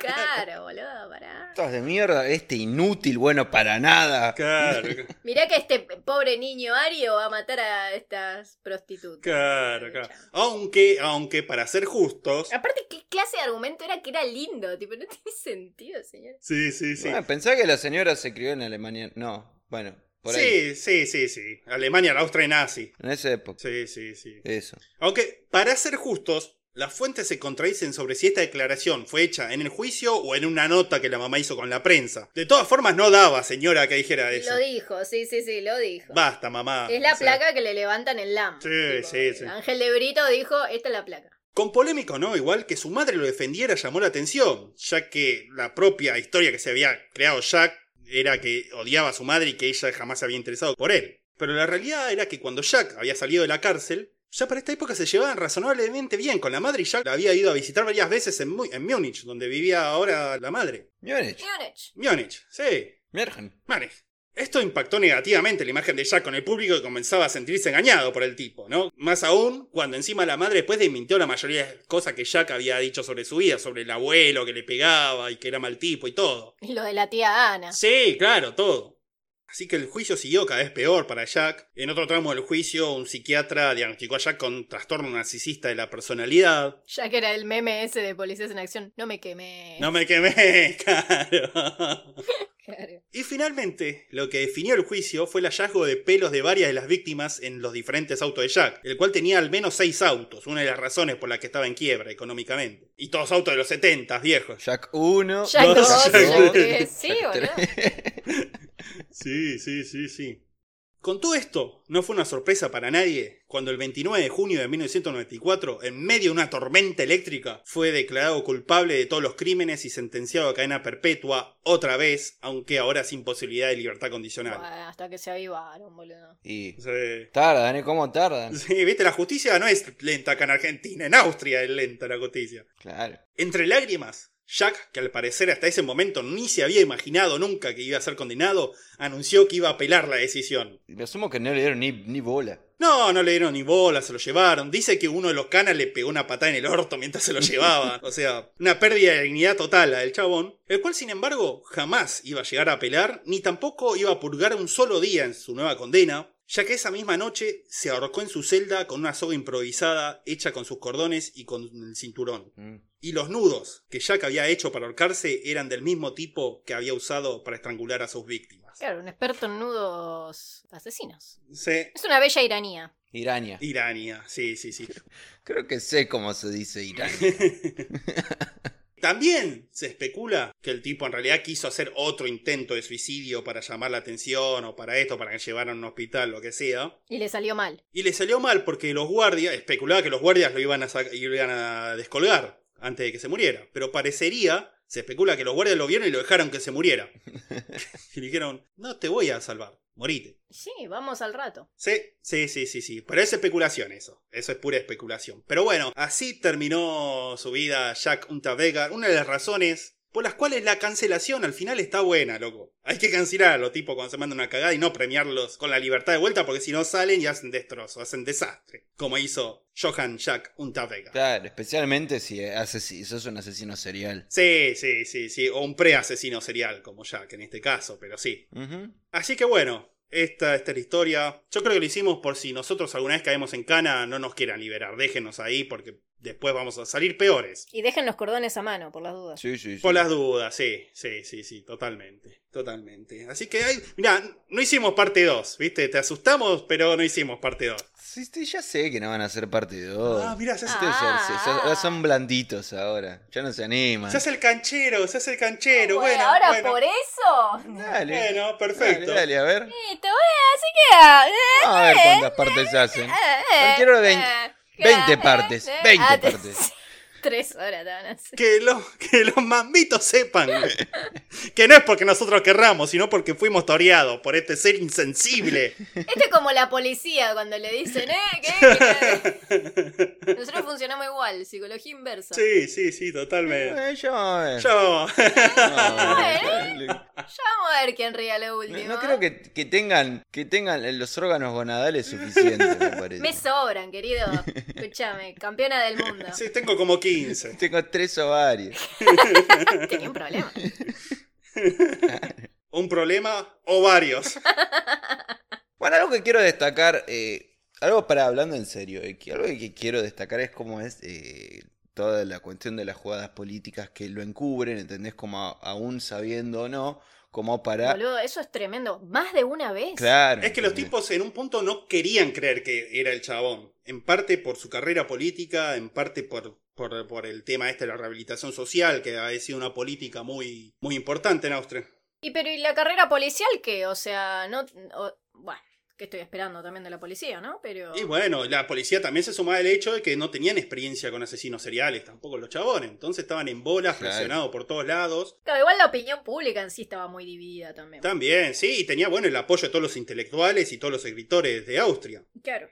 Lo que de vuelta demuestra, ¿no? Porque alguien sea bueno sea talentoso en algo quiere decir que buena persona o que es, o que es inteligente. Exactamente. Claro, pero a lo que voy es que la capacidad de rehabilitación de una persona, creo que todos estamos de acuerdo en que, no sé, te mandas una cagada de cierta índole, que sí puedes reinsertarte en la sociedad. Sí. ¿entendés? Totalmente. Pero totalmente. al usar en la imagen algo tan jugado, ¿entendés? Como un asesino así, violador o lo que sea, Claro. capaz de rehabilitarse es como que te puede jugar muy en contra, es una jugada muy sensible a nivel político. Sí, totalmente. Es que yo creo que los tipos usaron a un Becker al principio como para decir, mirá, si este tipo puede rehabilitarse, todos pueden rehabilitarse y este programa es perfecto. Este sistema de rehabilitación es perfecto. Claro, sí. Le salió como el orto. Como el ojete. Sí, y, y 12 mujeres murieron por eso. Así que, nada, no sean boludos cuando hacen esas cosas. Claro, no es prueba y error con la vida de la gente. Sí, sí. A los políticos que nos escuchan, que sé que son muchos, eh, pónganse las pilas. Ni sabe cosas. Sabemos todos sus secretos. Pero bueno, eh, no sé si quieren, tienen algo más que acotar sobre el, el caso en sí o, o ya vamos a la parte final que es la que mejor nos sale de todos los episodios. Ah, sí, la que estamos tres horas. Los episodios duran tres horas porque nunca sabemos cómo cerrar los episodios. quiero- Sí, sí. Adiós, mamito. Eso se va a la mierda. Hasta dentro de más o menos dos semanas. Y bueno, sí, mambitos, eh, no queda más que decir que lo de siempre, agradecer por todo lo, lo que nos mandan, eh, a toda la gente que nos dice que nos escuchan en el laburo, que ya lo dijimos en este episodio, pero de vuelta es genial eso, poder acompañarlos en esa mierda que es el laburo. Este, y bueno, gracias por los cafecitos, las palabras, únanse al Discord, mándenos memes, mándenos amor, mándenos puteadas, y nos estaremos viendo en aproximadamente una o dos semanas, y vamos, mambitos, por tres años más mínimo de Mambo Criminal. Nos vemos. Adiós, mamitos. Adiós.